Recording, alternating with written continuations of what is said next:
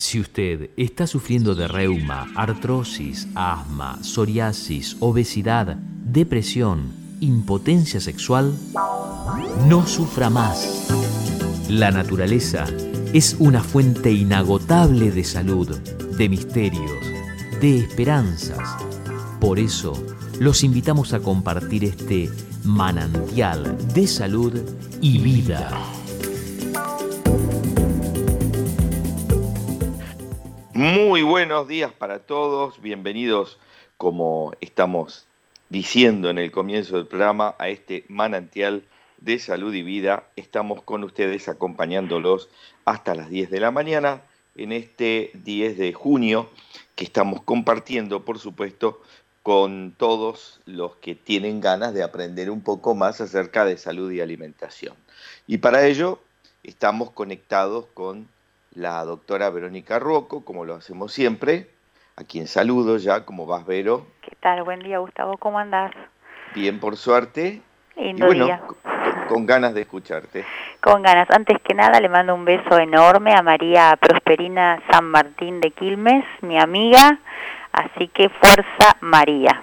Bueno, saludos. Un beso enorme. Me, adhiero. sí. bueno, vamos a continuar. ¿Te acordás que la vez pasada hablamos del tema de la vitamina D? Sí. Que era algo tan importante que ahora eh, aparentemente, eh, inicialmente empezó como una moda, viste que todo el mundo dosa vitamina D, después se comprobó que la mayoría de las personas tienen déficit de vitamina D, esto es importante, pero está asociada a otras cosas, aparte de la alimentación, a, a la falta de que la gente ya no se expone al sol tanto, ya eh, con un protector solar aproximadamente factor 8, esto baja un 95%, o sea, la capacidad que tiene la piel de producir vitamina D. Y aparte los alimentos que tienen vitamina D no son, eh, no son muchos. Habíamos hablado que fundamentalmente teníamos los pescados, entre ellos el atún, la sardina, el salmón, los hongos, la yema de huevo, también los yogures, los lácteos, pero no más que esto. Así que eh, es algo importante a tener en cuenta. ¿Por qué? Porque la vitamina D, si está en déficit, ¿sí? produce una fragilidad en los huesos, o sea, uno asocia siempre la vitamina D con la osteoporosis y la osteopenia, pero eh, hay otras cosas que da la vitamina D que es importante. Da fragilidad en los huesos, da mucha debilidad a nivel muscular, puede dar dolores óseos en forma crónica, que uno no lo asocia al déficit de vitamina D, puede haber fracturas, microfracturas o fracturas francas, por ejemplo, por déficit de esta eh, vitamina. Otra de las patologías que suele dar es la osteomalacia, que es el ablandamiento de los huesos que se van deformando y se asocia siempre el déficit de vitamina D a otras enfermedades. Entonces, si yo diagnostico ciertas enfermedades, tengo la obligación de hacer un dosaje de vitamina D. ¿Cuáles son estas enfermedades? Diabetes, por ejemplo, esclerosis múltiple, que no es tan habitual, artritis reumatoidea, que sí es muy habitual, enfermedades infecciosas, todas, hipertensión arterial, acá tenemos casi el 60% de la población, enfermedades cardiovasculares, todas, y algunos tipos de cáncer también, de próstata, de pulmón, etcétera, mama. Entonces, acá tenemos que hacer un dosaje de vitamina D. ¿Para qué? Para que indirectamente me mejore la patología. Ahora, si yo tengo un déficit en niños, por ejemplo, puedo tener un retardo en el crecimiento, en todo su desarrollo, y deformidades esqueléticas durante la infancia. ¿Qué va a pasar en la edad adulta? Voy a tener un adulto con muchas patologías óseas, con deformidades, con artrosis, eh, con riesgo de osteoporosis, de fracturas y con riesgo si tienen alguna patología asociada, por ejemplo, obesidad, de una artrosis muy avanzada y aplastamientos vertebrales. O sea que es importante eh, el control de la alimentación en niños específicamente. ¿Por qué es importante esta hormona? ¿Por qué se le da tanto auge ahora? ¿Por qué? ¿Por qué? Porque es eh, fundamental, o sea, ejerce un papel principal para todo lo que es hueso, ya que ella es la que permite la mineralización ósea, o sea, la vitamina D permite que el calcio se deposite dentro del hueso y la función es permitir que se absorba calcio y fósforo. O sea, para que yo tenga una buena osificación, una buena formación de hueso, necesito dos elementos, que es el calcio y el fósforo. Y necesito la vitamina D para que esto se absorba y para que esto se deposite en el hueso.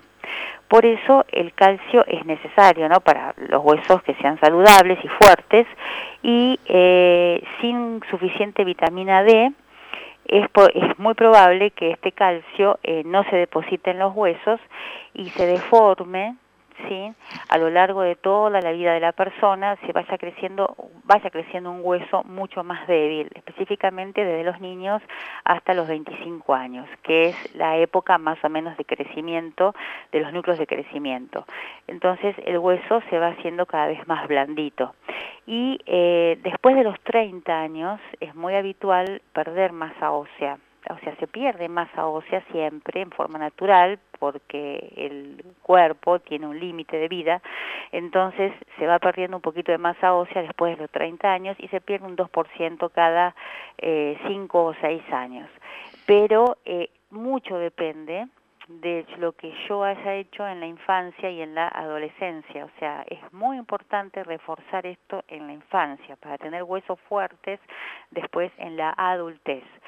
Eh, ¿Para qué? Para que no se debiliten, para que no se rompan y para que no parezcan fracturas. Cuando se habla de fracturas no es, no, no es solamente una fractura franca, o sea, una fractura que necesita internación, sino hablamos de microfracturas, ya que la osteopenia, o sea, la falta de calcio dentro del hueso, produce microfracturas a nivel interna de la vértebra y con el tiempo esto va dando, aparte de dolor, aplastamientos vertebrales. Y ya sabemos que los aplastamientos vertebrales dan después un acúmulo de artrosis, con que los discos después se me desvían y me dan hernias de disco, o sea que viste que es toda una patología en conjunto, va todo concatenado, o sea, la mala formación de hueso me lleva después un montón de trastornos en la edad adulta.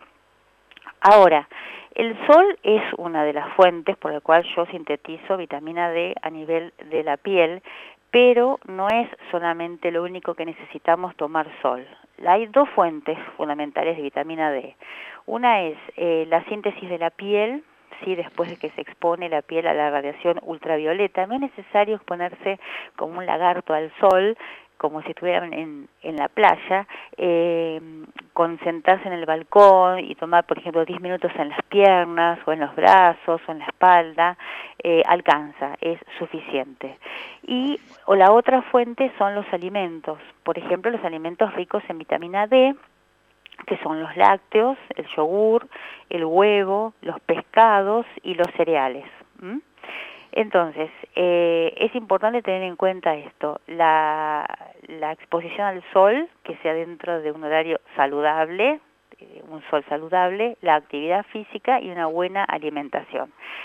¿Por qué es importante todo esto? Porque em, hasta cierta edad, o sea, el hueso no es algo que se forma y queda quieto, o sea, yo tengo la imagen, la, eh, a veces la gente tiene la imagen de que se forma el hueso y queda quieto así toda la vida y se va desgastando. No, el hueso tiene actividad, tiene metabolismo y se va sintetizando y se va degradando en forma constante. O sea, las células se destruyen y se vuelven a generar. Entonces, constantemente el hueso se ordena y se desordena, se eh, reconstituye y se remodela en forma permanente a un ritmo determinado.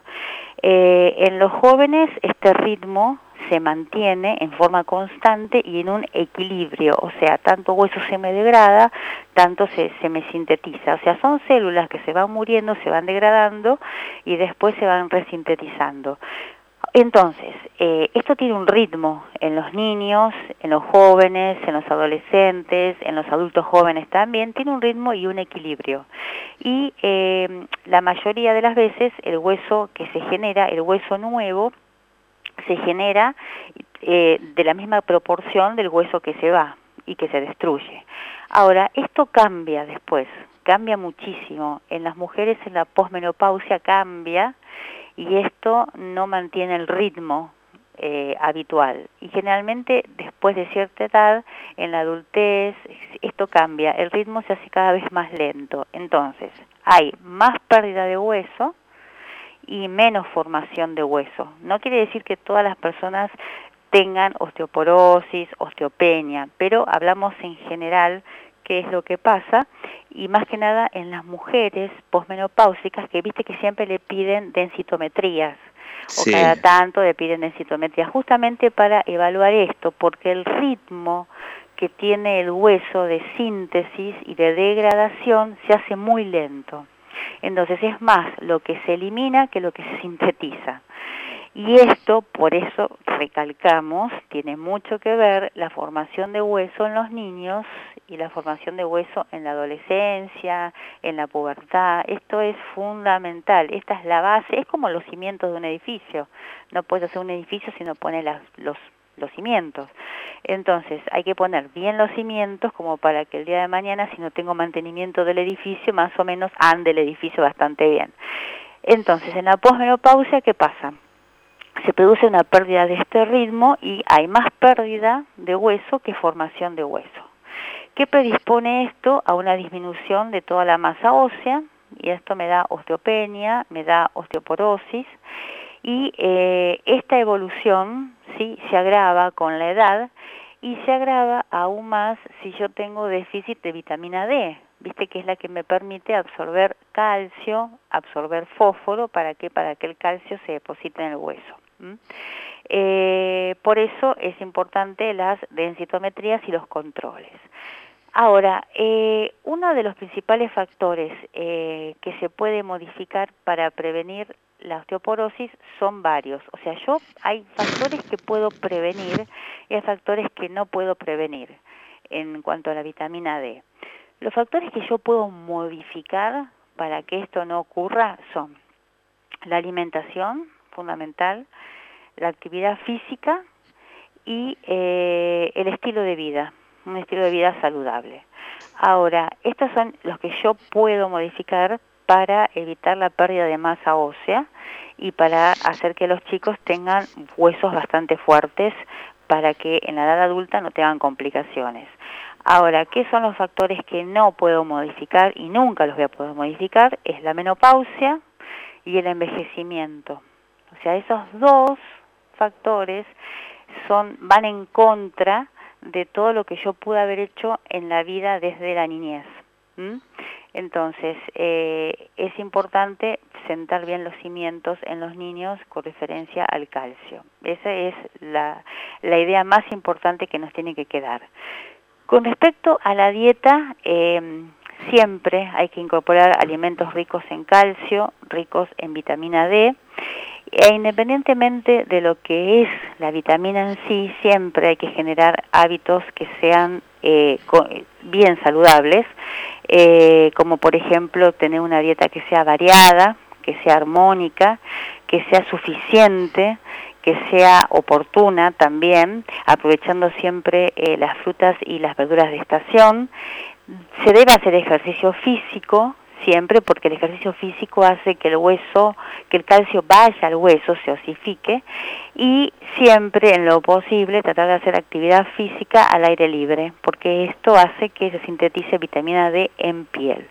Entonces, como consecuencia de toda esta charla, eh, una buena alimentación, observar específicamente lo que es alimentación en niños, no perder el objetivo, darle una buena alimentación simple, sana, con elementos muy sencillos, con huevo, con pescado, con muchos cereales que tienen que incorporar los chicos, no los manufacturados, los cereales comunes eh, que van en agua y después uno los cocina poca azúcar, actividad física y actividad física preferentemente al aire libre. Entonces, así hacemos unos buenos cimientos, porque no podemos ir contra el tiempo, no podemos ir ni contra el envejecimiento ni contra la menopausia.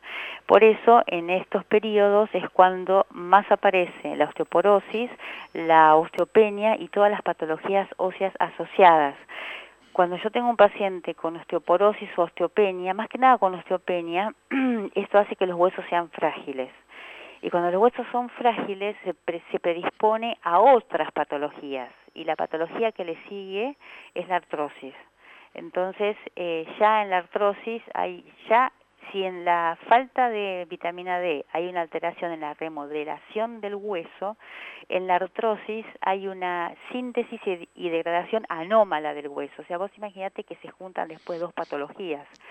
Entonces se genera todo un desgaste del cartílago y de la superficie del hueso que determina después que la persona tenga dolor, inflamación, que no pueda caminar, bueno, un montón de consecuencias de la artrosis que ya vamos a ver un poquito más adelante. Pero se juntan estas dos patologías, o sea que una eh, que se puede prevenir desde la niñez predispone mayormente a la otra, que todos, o sea, todos los seres humanos, todos los animales, todos los mamíferos en general tienen artrosis, todos, menos dos, ¿te acordás? Que hace muchos años eh, hablamos de eso, eh, que es el murciélago y el oso perezoso, que, van, que duermen al revés de la fuerza de gravedad porque la fuerza de gravedad hace que eh, se predisponga a eh, el deterioro del hueso y la artrosis. Entonces, eh, para tratar de evitar ese proceso natural que todo el mundo tiene, hay que tener una buena osificación. Bueno, y con esto terminamos el tema de vitamina D, que creo que está bastante completo. Sí, re completo. Como para que eh, es más que nada está orientado a entender por qué nos piden tanto vitamina D, por qué insisten con la toma de vitamina D, por qué los controles para osteopenia y para osteoporosis, y qué es más importante, es más importante en los niños, sí es, hay que hacer eh, prevención para no llegar a cuadros tan extremos. No nos olvidemos que una de las patologías más eh, importantes de este siglo aparte de la obesidad, es la diabesidad, la asociación entre diabetes y obesidad. Y eso es mortal en cuanto a que una persona tenga osteopenia, osteoporosis, porque se agrava mucho más este proceso. O sea que hay que prevenirlo desde la infancia. ya sean las mamás, las abuelas que cuidan a los chicos, darle alimentación sana. Bueno, y ahora vamos a hablar de un tema que nunca hablábamos, me parece, hace mucho, algo que para todos es muy común, pero, mm, pero es fácilmente tratable, dentro de todo fácilmente tratable y que de, los que todo el mundo se queja, que es la vesícula. No, no sé si vos tenés vesícula, todos tenemos ahora vesícula, pero eh, el tema es que es algo bastante viejo ¿sí? los temas de vesícula, la gente se queja de los dolores, de las molestias, de que tiene un cálculo, que tiene dos cálculos, de que si me opero, de que si no me opero, qué hago con la vesícula, etcétera. Entonces, y aparte, ¿con qué se relaciona la vesícula, no? ¿Con qué tipo de órgano y aparte con qué situación específica? Cuando existe, por ejemplo, algún tipo de problema en la vesícula, sí que es una bolsita que está abajo del hígado, eh, que tiene una sustancia que se llama bilis, que la produce el hígado, y esta se libera al duodeno para que, para que se puedan absorber las grasas y se pueda hacer la digestión.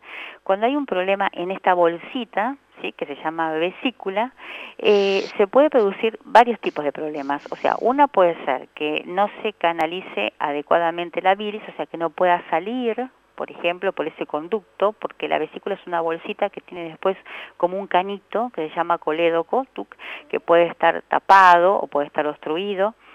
Puede ser que la vesícula no funcione bien porque está inflamada, sí, está distendida, está inflamada, puede estar obstruida, puede estar doblada de nacimiento, que se llama acodada, por ejemplo, y es habitual empezar a sentir síntomas a veces los síntomas no son tan claros, no son tan importantes. ¿Cuáles son estos síntomas? Por ejemplo, lo primero que se empieza a sentir son digestiones mucho más pesadas.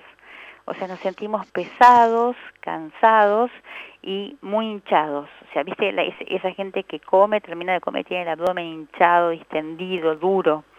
Y esta dispepsia es la antesala a un problema que puede ser o muy serio o no tan serio, pero sí muy frecuente. O sea, puede ser una urgencia de guardia, una urgencia médica o no, o puede ser una molestia que me puede llevar al médico durante mucho tiempo.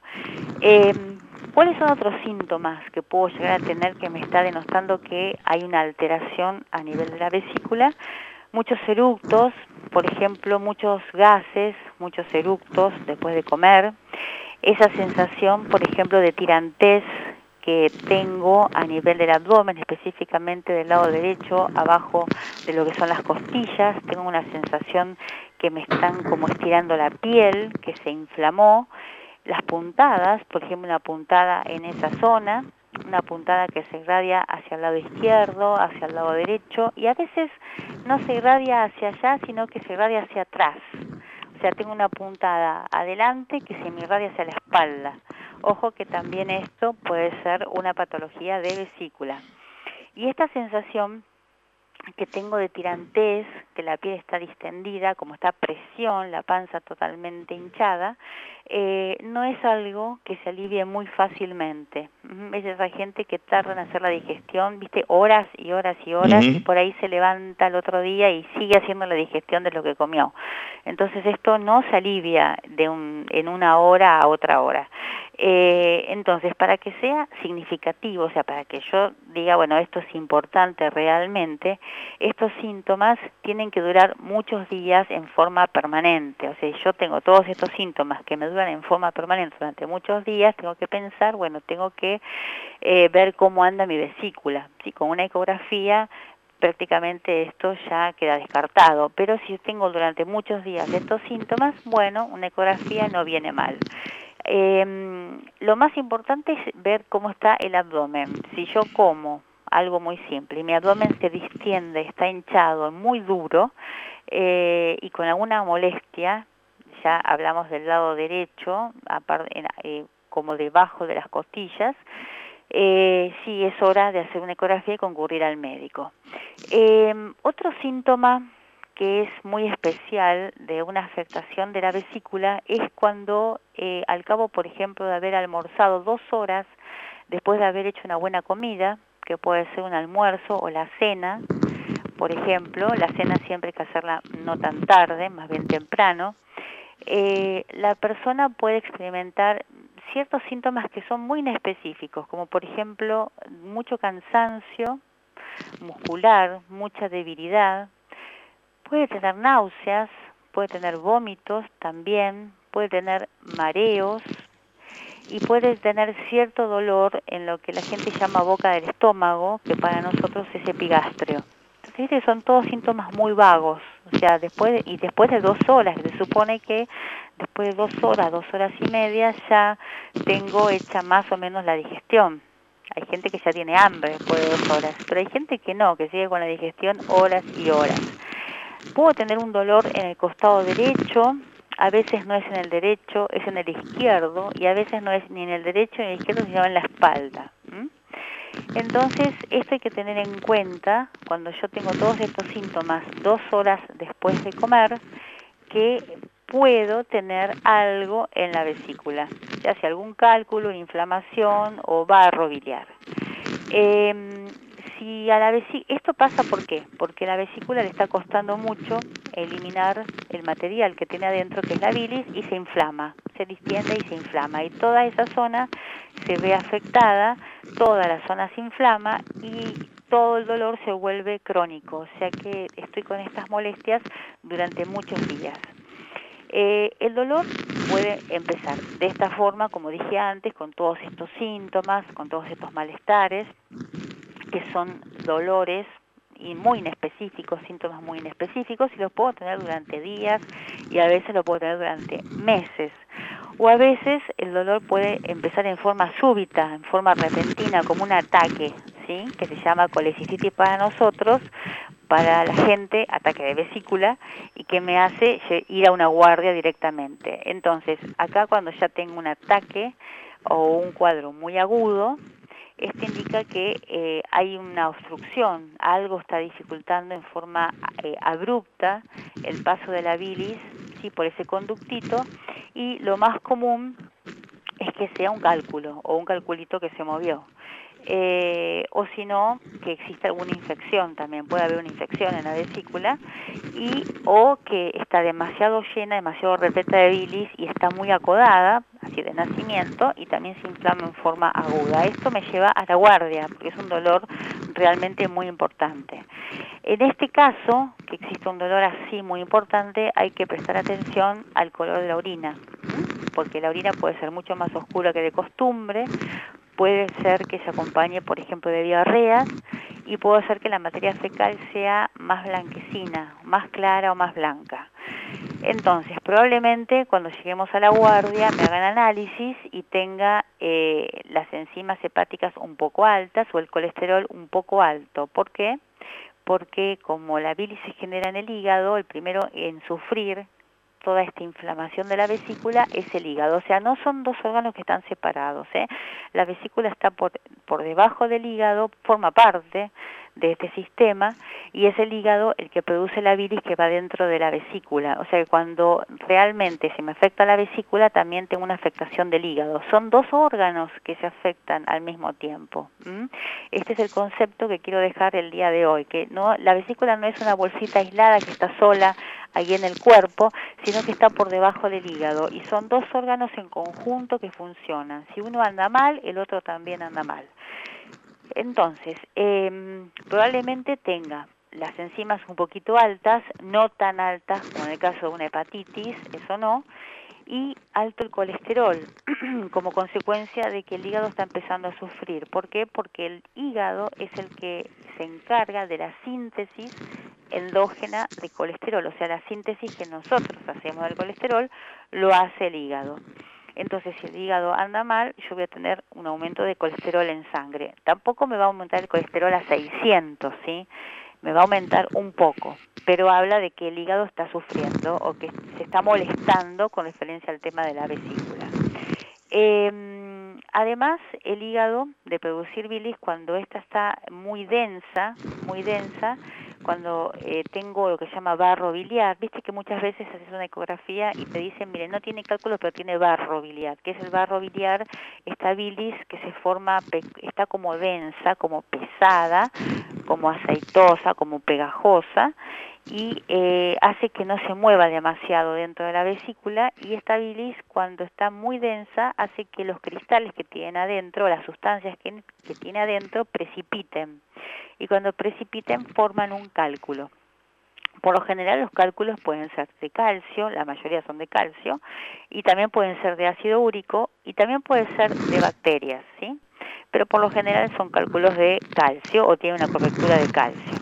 Eh, por eso, cuando existen todos estos problemas, hay que ver el hígado también. Puedo tener barro biliar o un cálculo o dos o algún problema de vesícula, simplemente inflamación de vesícula que se ve en, cómo está la pared de la vesícula, siempre voy a tener alguna afectación del hígado. Puedo tener un hígado graso, un hígado graso leve o alguna leve molestia o un aumento del tamaño.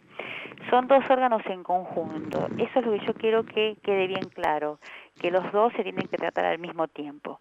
Entonces, ¿cómo puedo llegar yo a tratar en un cuadro que no sea agudo de guardia? estos dos órganos al mismo tiempo, los trato con un reposo digestivo. Siempre, siempre se hace reposo digestivo. ¿Y qué es reposo digestivo? Eh, es hacer un plan alimentario, una dieta específica, nosotros la hacemos en el consultorio, pero a, grandes rasgos, el reposo digestivo consiste en no ingerir grasas, ningún tipo de grasas, eh, en, en, una instancia, en unos primeros días, eh, pueden ser eh, tres o cuatro días, no ingerir nada de grasas, durante los dos primeros días o tres no ingerir nada de proteínas ni alimentos fermentados, ¿sí? Hay que tener mucho cuidado con lo que se toma y con lo que se come. Y el reposo digestivo implica más o menos eh, comer solamente eh, frutas, pero no todas, sacando los cítricos, y vegetales, pero no todos, y por favor hervidos, no crudos, ¿sí? Se puede alternar esto depende de la tolerancia de la persona, ¿sí? Alguna verdura cruda con alguna cocida, pero preferentemente son verduras cocidas. ¿Y eh, para qué es esto? Para que la vesícula no trabaje, para evitar que eh, tenga esta tarea de moverse, de contraerse, para que no se contraiga y para que se desinflame. ¿Sí? Mientras que yo ingiero algunas frutas, las permitidas, cuyos ácidos grasos y fibras lo que hace es permitir que se ablanden, algunos puede ser que se ablanden, algunos cálculos que tengan si son muy chiquititos y que se elimine el colesterol que está en exceso, o sea que me limpie bastante el hígado. ¿Cuáles son las frutas y las verduras más recomendadas? Si yo tengo una molestia, ¿no? Si yo tengo un ataque que me haga ir a la guardia. Yo tengo una molestia, sé que ando mal de la vesícula y me siento mal. Entonces, las verduras y frutas que más se recomiendan son el zapallo, con todas las variedades que este conlleva, zapallo, zapallo anco, caburé, cualquiera de ellos, zanahoria, el zapallito verde, pero sin la semilla, por favor, eh, espinaca y acelga se pueden, pero hervidas y poquita cantidad y no en forma constante, o sea, en forma salteada. Eh, tomate sin piel y sin semilla, papa y batata, pero poquita cantidad para evitar la formación de gases. Y es lo que más práctico es servir todas las verduras, en un principio como para desinflamar la vesícula. Después de una semana más o menos puedo ir incorporando alguna verdura cruda, mm, pero en ensalada, pero siempre poquita, siempre la cantidad de comida tiene que ser poca. ¿Qué no puedo comer de verduras? No puedo comer coliflor, no puedo comer brócoli, no puedo comer repollitos de Bruselas, no puedo comer mm, lo más rico, ajo, cebolla, pimiento, picante, cebolla de verdeo, puerro, etcétera. Todo eso no todo lo que tiene irritante y todo lo que tiene picante no lo puedo consumir. Las frutas que debo consumir, fundamentalmente la manzana, en todas sus formas, manzana, pera, acá puedo incorporar un alimento de lata que es el, es el durazno, ¿sí? Eh, para evitar que trabaje el hígado, simplemente el hígado y la vesícula, yo no quiero que trabajen, eh, y todas las, todas las frutas, preferentemente al horno, hervidas, ralladas, crudas, mm, no tanto, tienen que ser, eh, tienen que estar precocidas, ¿sí? También para evitar que el hígado trabaje y la vesícula trabaje. Eh, solamente se permite una excepción, en este caso, que vos lo conocés muy bien, que es el limón, que se usa como terapéutica, o sea que no se usa como fruta, sino como medicamento, como para eh, tratar todos los temas de vesícula, ya lo vamos a ver. El limón es fundamental. Si todo el mundo consumiera agua tibia con limón a la mañana en ayunas, ¿sí? y si quiere una pizquita de bicarbonato de sodio como para alcalinizar el organismo, esto en forma constante a lo largo de la vida limpiaría el hígado y la vesícula en, un año ya la tienen limpia. Pero es una cuestión de ser consecuente, sí, consecuente con esto. Ahora, ¿qué pasa con estos dos órganos que están en conjunto? No, no los tratamos en forma aislada, sino en conjunto. Según la mirada nuestra, que es más holística, o sea que nosotros relacionamos un síntoma con lo que le está pasando al paciente en forma interna, o sea, en forma emocional, todos los problemas de vesícula y problemas de hígado están relacionados con, o sea, todo lo que es inflamación y congestión de todos estos órganos, eh, muchas veces, la mayoría, o sea, el 100%, se relacionan con factores que no son alimentarios, sino que son una constitucionales, o sea, cómo nació el paciente, con qué tipo de hígado o qué, tipo de vesícula, y emocionales. Esto es fundamental. Ya los, antiguos chinos eh, hablaban de esto, que la vesícula y el hígado eran los órganos de la ira y de la bronca. Entonces, cuando aparecen ciertos problemas, aparecen problemas de vesícula como litiasis o cálculos, o problemas en el hígado, inflamación, hígado graso, etc. Eh, dentro de la alimentación, eh, todas aquellas personas que consuman muchísimo alcohol, por ejemplo, muchísima carne animal, mucho huevo, muchos embutidos, ah, hablo de muchos, ¿eh? porque el que es moderado y come limitado no tiene ningún problema, hablo en cantidad.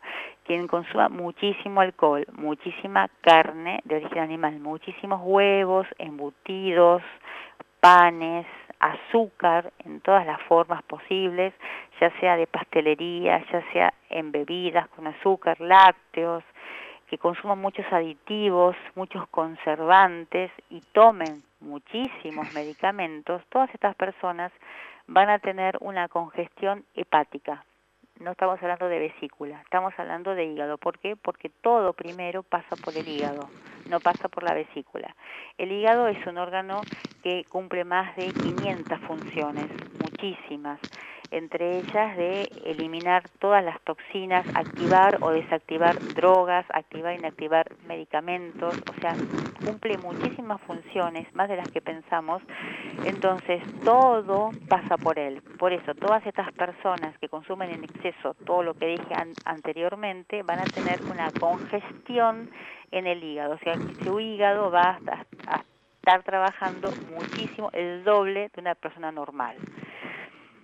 ¿Por qué relacionamos eh, la vesícula y el hígado con la parte emocional? Porque todos los bloqueos que uno puede llegar a tener, bloqueos emocionales, bloqueos mentales, como por ejemplo un estrés prolongado, ya sea cualquiera sea la causa del estrés prolongado, cuando existe mucha frustración, cuando hay mucho enojo, cuando hay mucha insatisfacción, cuando hay tensión, ¿sí?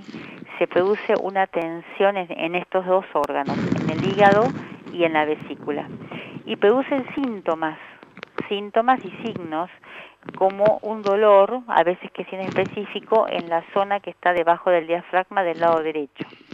Cuando la persona suspira frecuentemente, ¿sí? porque tiene problemas emocionales, también me va a estar afectado el hígado. Cuando tengo irritabilidad o estoy iracundo o estoy irascible, tengo mucha ira o bronca, que no la puedo largar o no la puedo decir, se me va a afectar el hígado y la vesícula. Cuando tengo mi, mi humor que es inestable también, eh, cuando tengo malas digestiones también. Y uno de los síntomas, por ejemplo, muy inespecíficos, que me habla de que tengo una congestión hepática y también de la vesícula son, por ejemplo, los, los dolores menstruales muy acentuados. A veces cuando tengo migraña, por ejemplo, las migrañas, la hemicrania, cuando tengo dolor de un solo lado de la cara, una migraña de un solo lado, tengo que ver bien cómo está mi hígado y cómo está mi vesícula, porque las migrañas no, no solamente tienen que ver con esto, sino que tienen que ver también con el estado emocional y el estrés. Viste que está todo muy relacionado, lo que es la ira, la bronca, el estrés, la tensión y la tensión en estos dos órganos, que empiezan a funcionar mal. Eh, igual tienen su complacencia, como siempre hablamos, tienen su aguante estos dos órganos, pero bueno, cuando ya se ve superado, porque si encima de esto le agregamos una dieta inadecuada, ya directamente voy a empezar a tener síntomas. Entonces puedo tener mala digestión, puedo tener alergia e insomnio. Ojo con esto, cuando ya estoy, o sea, cuando tengo algún problema, alguna frustración, ira, bronca, tensión, etcétera, se me congestiona la vesícula, se me congestiona el hígado, estos órganos sufren. Estos órganos, si yo tengo una dieta inadecuada, sumado al estrés que yo tengo, voy a empezar a tener otros síntomas. ¿Se entiende? Entonces, algunos síntomas que puedo llegar a tener que me están denotando que tengo una alteración en el hígado son, por ejemplo, una menstruación dolorosa, mala digestión, dolor de cabeza, como hemicrania o migraña, o a veces eh, un, un dolor en la frente fuerte, un dolor en los ojos, unas puntadas en los ojos fuertes, e insomnio, ¿viste? Puedo tener insomnio y puedo tener alergias, alergias alimentarias, ¿sí? Alergias en la piel, alergias, distintos tipos de alergia. Nunca voy a relacionar el insomnio con una congestión en el hígado, por ejemplo, pero es una de las causas, ¿sí? De congestión hepática, congestión biliar, que tiene que ver con una causa emocional. Viste como todo lo emocional se va relacionando con lo orgánico y todo lo orgánico me va dando un síntoma inespecífico. En realidad lo que tengo que tratar es la causa inicial, que es la frustración, la ira, el miedo, la tensión, el estrés, todo. Y a esto le tengo que sumar una dieta sana, pues si le sumo una dieta tóxica, ya es un círculo vicioso. Eh, entonces, todos estos síntomas aparecen antes de que, antes de que yo tenga, esto es importante, un dolor o una molestia a nivel de la vesícula. O sea, todos estos síntomas primero viene la ira, viene la bronca, la frustración, después vienen las molestias, las malas digestiones, el dolor de cabeza, el dolor de ojo, el insomnio, etcétera, y todo esto es la antesala de un cólico biliar o un dolor biliar o una puntada. O sea, viene todo relacionado. Y puede ser que todo se lleve a lo largo de un tiempo bastante prolongado, no es necesario que sea de un día para el otro, puedo tener, esto me puede llevar meses, puedo tener un disgusto, una frustración, ira y al año por ahí empezar con síntomas a nivel hepático o a nivel de la vesícula. Entonces, todos estos síntomas aparecen antes de que yo tenga algo en la vesícula, que está indicando que, que existe un bloqueo hay algo que la molestó y mm, según los antiguos chinos un bloqueo a nivel energético, o sea, la energía se cortó en este punto. Entonces, mejoramos el pronóstico de la persona y mejoramos todo el estado general dando mucho menos trabajo al hígado y a la vesícula. O sea que debo poner el hígado y la vesícula en reposo y debo desbloquear el hígado. Inicialmente debo ver cuál fue la, causa que me originó todo esto. Y por lo general la causa siempre es un gran estrés o una gran frustración o una gran bronca o un trauma. Entonces tratando la causa originaria se puede desatar todo lo demás y desandar todo lo demás. Ahora, ¿cuáles son los mayores tóxicos, por ejemplo, que yo tengo que sacar frente a una patología que tenga en el hígado y en la vesícula que van juntas. ¿eh? Los mayores tóxicos que debo sacar son, ya sabemos, el alcohol, el cigarrillo, ¿sí?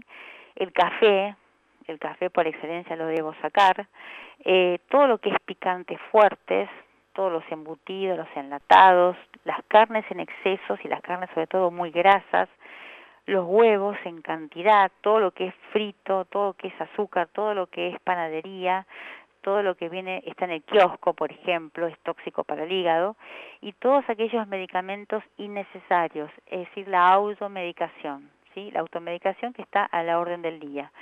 Eh, y todas las comidas copiosas o comidas en exceso. Debo comer, sí, pero con moderación, nada en exceso. Todo lo que sea en exceso me hace trabajar mucho el doble el hígado y la vesícula. ¿Cuál es un síntoma muy, muy eh, habitual que los pacientes eh, refieren siempre en, en, la consulta, que es indirecto de que algo está pasando en el hígado y en la vesícula, es cuando te levantás a la mañana con la boca pastosa. Viste que mucha gente te dice, me levanto con la boca seca, la boca pastosa y muy cansada, muy, con mucho cansancio. Bueno, esta boca seca y con mucho cansancio es que el hígado y la vesícula no están trabajando bien. Entonces, si yo me levanto de esta forma, con la boca pastosa, eh, seca y muy cansada, lo mejor que puedo hacer es no hacer un gran desayuno, sino tomar algo muy liviano, como puede ser un té de manzanilla, sí, con jugo de limón. Empezar a hacer este tipo de desayuno. ¿Para qué? Para darle eh, tiempo al hígado a que siga haciendo la digestión y se desintoxique solo, o sea, para poner en reposo el hígado, que es lo más importante para que se cure solo. Eh, lo que es lo que debo eh, hacer siempre, no cenar tan tarde, sí, debo cenar mucho más temprano, eh, debo cenar menos cantidad de proteínas, por general carnes rojas no, carnes blancas, el que come carne, debo disminuir el consumo de huevo para que no se congestionen estos dos órganos y debo descansar la suficiente cantidad de horas durante la noche. ¿Por qué? Debo comer eh, no tanto durante la noche, que esto es importantísimo porque muchas veces eh, el plato más importante de la mayoría de la gente es durante la noche. Debo comer liviano a la noche porque durante la noche todos estos órganos, si yo como mucho, en muchísima cantidad, estos dos órganos van a estar en vez de descansando, trabajando. Sea que les voy a dar trabajo durante la noche y eh, van a estar a full, al 100% trabajando. Y esto va a acrecentar o va a inflamar aún más tanto el hígado como la vesícula. Por lo general se conviene, cuando yo tengo alguna patología de hígado o patología biliar, cenar temprano, muy liviano y por lo general todo lo que sea eh, frutas, verduras, legumbres, algunos cereales, pero tratar de no comer carne. Eh, esto es importante. ¿Para qué? Para no hacer trabajar el hígado durante toda la noche. Las bebidas es algo muy importante, para tener en cuenta acá, esto es importantísimo porque eh, para una depuración, tanto del hígado como para un reposo digestivo, los líquidos son importantísimos. ¿Para qué? Para que se genere bilis y no se estanque esta bilis que es media densa y bastante pesada, y para que se eliminen todas las toxinas y todos los desechos. Puedo tomar, por ejemplo, caldo de verduras, caseros, ¿eh? no de cubito, ningún problema, agua, mucha cantidad, infusiones, es importante tener en cuenta algo que la gente no lo tiene en cuenta. ¿Infusiones puedo tomar todas? No esto es importante, no. Manzanilla puedo tomar, eh, tilo puedo tomar, anís puedo tomar, menta puedo tomar, eh, de las más comunes, cedrón, que algunos toman mate con cedrón, puedo tomar porque desinflaman y porque me eliminan los gases, son carminativos, etcétera. Pero lo ideal es tomar agua, dos litros por día, y no tomar ninguna planta o hierba que sea amarga. Ojo con esto. Dentro de las más amargas que conocemos tenemos el boldo y la carqueja. Ves que estas dos que son muy comunes no se pueden consumir si yo tengo una patología muy importante en la vesícula y en el hígado, ningún tipo de amargo, ningún tipo de estas hierbas amargas porque me estimulan aún más, ¿sí? la producción y lo que yo quiero es poner todo en reposo. Bueno, pasados estos días de reposo, ¿sí? De la vesícula, después que se recuperó, o sea, yo, yo tengo que hacer un reposo digestivo si tengo algún síntoma durante por lo menos bastante tiempo, durante por lo menos un mes mínimo, como para que esto se, se, se aquiete para que se tranquilice, para que el hígado no trabaje y para que la vesícula no se estimule tanto. Entonces, pasados los días de reposo, se puede después armar un plan de alimentación que puede ser a veces de por vida. Hay algunos pacientes que comen así de, de por vida, o si no, armar un plan de alimentación bastante eh, adecuado al, a la edad del paciente, al trabajo del paciente también, que me permita que el hígado esté en reposo.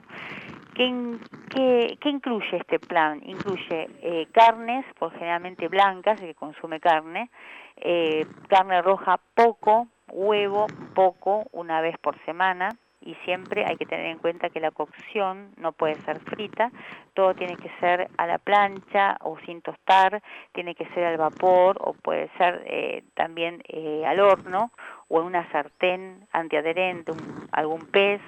Em, horneado también, ningún problema. ¿Puedo comer lácteos?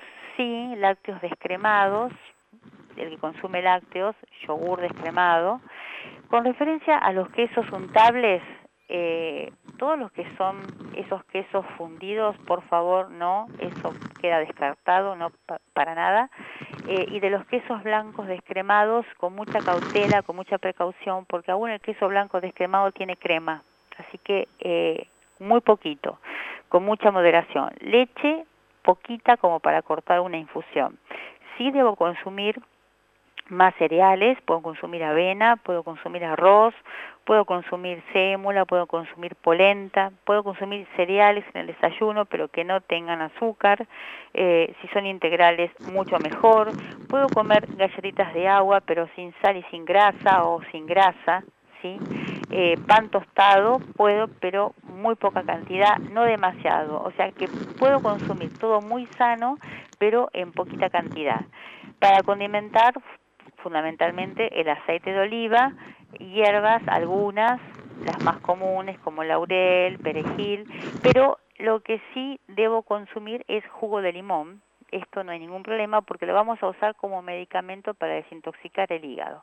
Eh, lo que se debe evitar son todas las especias que sean fuertes, todo lo que tenga pimienta y todos los amargos, ¿sí? todas las, eh, tanto las hierbas amargas como los amargos como para tomar. Dentro de las mermeladas, las más recomendadas son las de durazno, por ejemplo la de damasco, la de pera, la jalea de membrillo está en el, en el número uno, siempre recomiendo jalea de membrillo o un pedacito de dulce de membrillo si es que quieren, es fundamental la jalea de membrillo para toda la patología de hígado. Y, pero siempre poquita cantidad. Líquido, 2 litros por día aproximadamente, evitando todo lo que sea bebida de azúcar, con, con azúcar, con gas, con alcohol y todo lo que sea amargo. O sea, esas bebidas para rebajar, que son los amargos, no se pueden consumir. Esto como para poner en reposo el tubo digestivo más tiempo y para una recuperación, ¿sí? De aquellas personas que tengan una inflamación en la vesícula. No estamos hablando de un caso agudo de guardia. Entonces, ¿se pueden tomar algunas cosas, algunas plantas como para que esto mejore? Sí, se puede. Hay algunas plantas que eh, pueden ayudar bastante a disminuir el dolor tanto del hígado como de la vesícula e incluso en algunos casos pueden llegar a disolver aquellos calculitos muy chiquititos e incluso pueden hacer que el barro biliar desaparezca y pueden esto desde luego eh, aminorarme todos los síntomas. Entonces dentro de la fitoterapia eh, siempre se utilizan plantas que son coleréticas, o sea que estimulan la fabricación de bilis y colagogas, que es un colagogo, es la que estimula el vaciamiento de la vesícula, como que la estrujo, como que la aprieto para que elimine la bilis eh, al intestino. Entonces se utilizan este tipo de plantas. Y la que está en el top 10, ahí arriba, la mejor, la número uno, ya le hemos hablado de ella un montón, que es el cardo mariano. ¿sí? El cardo mariano es eh, una planta que se utilizan las semillas, que se consiguen por lo general, lo que se, lo, que se consigue son las semillas, pero se usan las semillas y las hojas del cardo mariano. Eh, tiene una sustancia que es la silimarina, que es fundamental para el hígado, para reconstituir el hepatocito. La silimarina actúa a nivel interno del hepatocito en los mecanismos de oxidorreducción, o sea que se da en cualquier tipo de patología hepática. Eh, y se da como silimarina sola muchas veces o como cardomariano, como quieran, pero funciona específicamente en todas las patologías crónicas de hígado y es muy buena. Eh, ayuda la silimarina, que tiene el, cardomariano, a disminuir los cálculos biliares y ayuda con el tiempo a limpiar el hígado y la vesícula.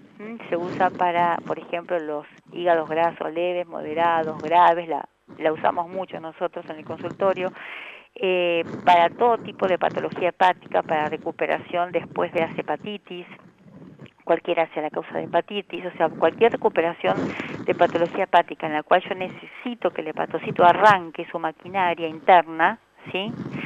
toda la maquinaria que tiene adentro, que es importante para desintoxicar sustancias, si yo quiero mejorar eso, le agrego silimarina, que está en el cardo mariano. Entonces, eh, lo que sería bueno, bueno, puedo hacer una infusión directamente con las semillas y lo ideal sería con las semillas y con las hojas y dos o tres veces por día, como cualquier infusión de cardo mariano, viene bárbaro para limpiar toda esta zona. Otra es el diente de león, sí. No, llegamos hasta aquí. ¿Termino con el diente de león? Dale. Dale. Eh, el diente de león, sí, que el diente de león estimula la secreción de bilis y también limpia la vesícula y limpia el hígado y me mejora toda la digestión. El diente de león es una planta que además osifica, ¿te acordás? Es una de las plantas que sintetiza eh, hueso, es importante para eso.